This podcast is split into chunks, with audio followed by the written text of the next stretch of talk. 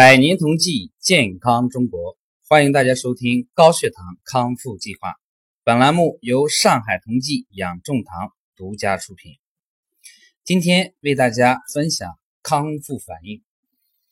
我们在从疾病逆转到健康状态的这个过程当中呢，存在着一个中间过程。那么这个过程与生病的过程其实是非常的相似。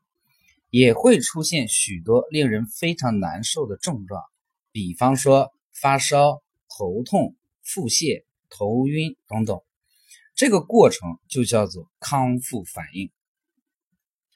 康复反应又叫做明眩反应。在尚书里面有一句话这样说道：“若药不明眩，绝疾服疗。”意思就是说，一个病重的人啊，如果在服用完这个药物之后没有出现这种不舒服的这种现象，那就说明它并并不能彻底的治愈这个病。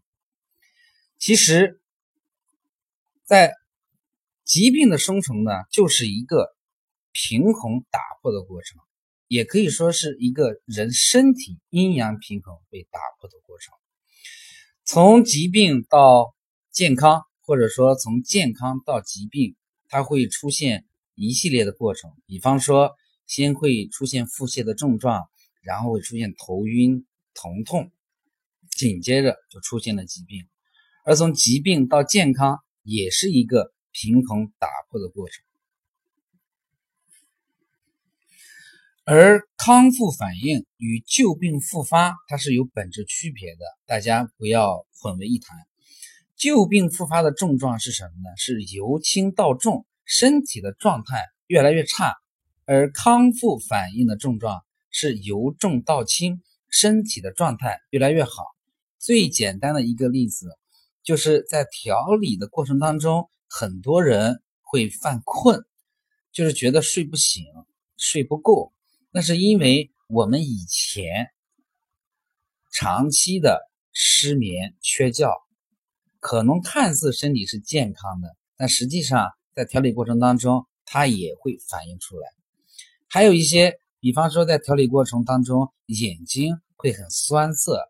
其实呢，这就和我们以前用眼过度是有一定的关系的。总的来说，调理反应或者说康复反应，就是调理方法对症见效的一个正常反应。完全健康的人是不会出现调整反应的。而大部分人出现调整反应，这正是我们身体所隐藏的某些问题的一些针对性的反应。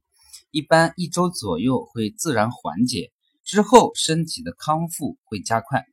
应对调理反应的关键呢，是我们提前了解，避免恐慌，积极面对。